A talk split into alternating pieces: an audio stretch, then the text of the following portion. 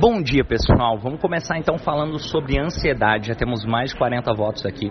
Outros temas também vão ser abordados à medida que a gente for avançando. Esses que a gente listou aqui e vários outros. Mas vamos começar falando sobre ansiedade. E para começar falando sobre ansiedade, vale lembrar o que, que é ansiedade? Ansiedade é algo positivo, algo negativo? E como eu faço para eliminar a ansiedade da minha vida? Esse é um pensamento muito confuso que as pessoas acabam tendo, dizendo: ah, eu vou acabar com a sua ansiedade, você tem que acabar com a sua ansiedade.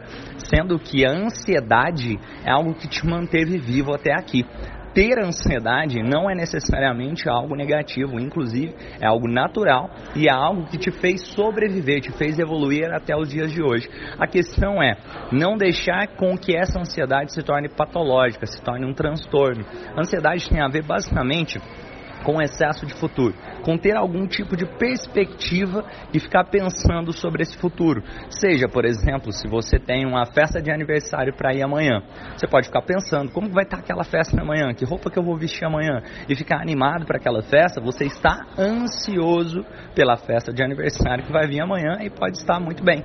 Agora, se isso começa a te gerar um desconforto frequente todos os dias durante um longo período de tempo, aí sim você pode desenvolver um transtorno.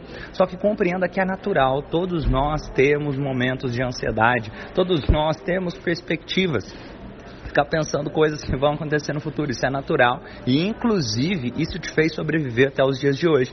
Isso te faz preparar para os desafios. Opa, pode ser que algo vai acontecer ali, então deixa eu me preparar para esse algo para poder lidar melhor com ele. A questão é, se você começa a se sentir a maior parte do tempo ansioso a um nível que isso começa a te impedir de fazer as coisas que naturalmente você faria, por exemplo, você começa a ter vários ataques de pânico, uma pessoa pessoa começa a desenvolver síndrome do pânico, transtorno de ansiedade generalizada, agorafobia, por exemplo, ou seja, seja o medo de sentir medo, seja uma fobia social, medo de local com várias pessoas, você começa a criar isso todo o tempo, não só em determinados momentos. Por quê? Porque sim, isso acontece de vez em quando, é funcional, você pode manter a sua vida e está tudo tranquilo, você pode ir se desenvolvendo e todos nós temos momentos de ansiedade, inclusive isso é saudável que todos nós temos, tenhamos, no sentido que tem a ver com essa expectativa, perspectiva de futuro. Enquanto que o transtorno se caracteriza principalmente quando uma pessoa tem isso de forma negativa, de forma recorrente, ou seja, é como se eu tivesse perspectivas pessimistas do futuro, imaginando que algo ruim vai acontecer que não vai acontecer necessariamente como um fato, mas como a gente percebe, ou que tem a ver com basicamente memórias mesmo a nível inconsciente quando, sem perceber, eu entro num lugar e faço uma neuroassociação em algo que aconteceu no passado, imaginando que aquilo vai acontecer de novo, isso desperta uma memória.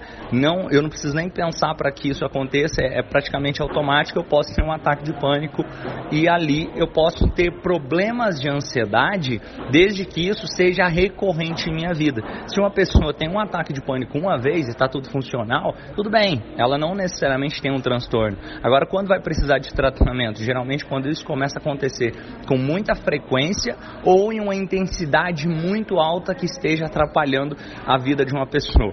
Vou mandar aqui um, alguns outros áudios para não ficar muito longo os áudios, mas essa primeira parte entenda que ansiedade não é necessariamente algo negativo.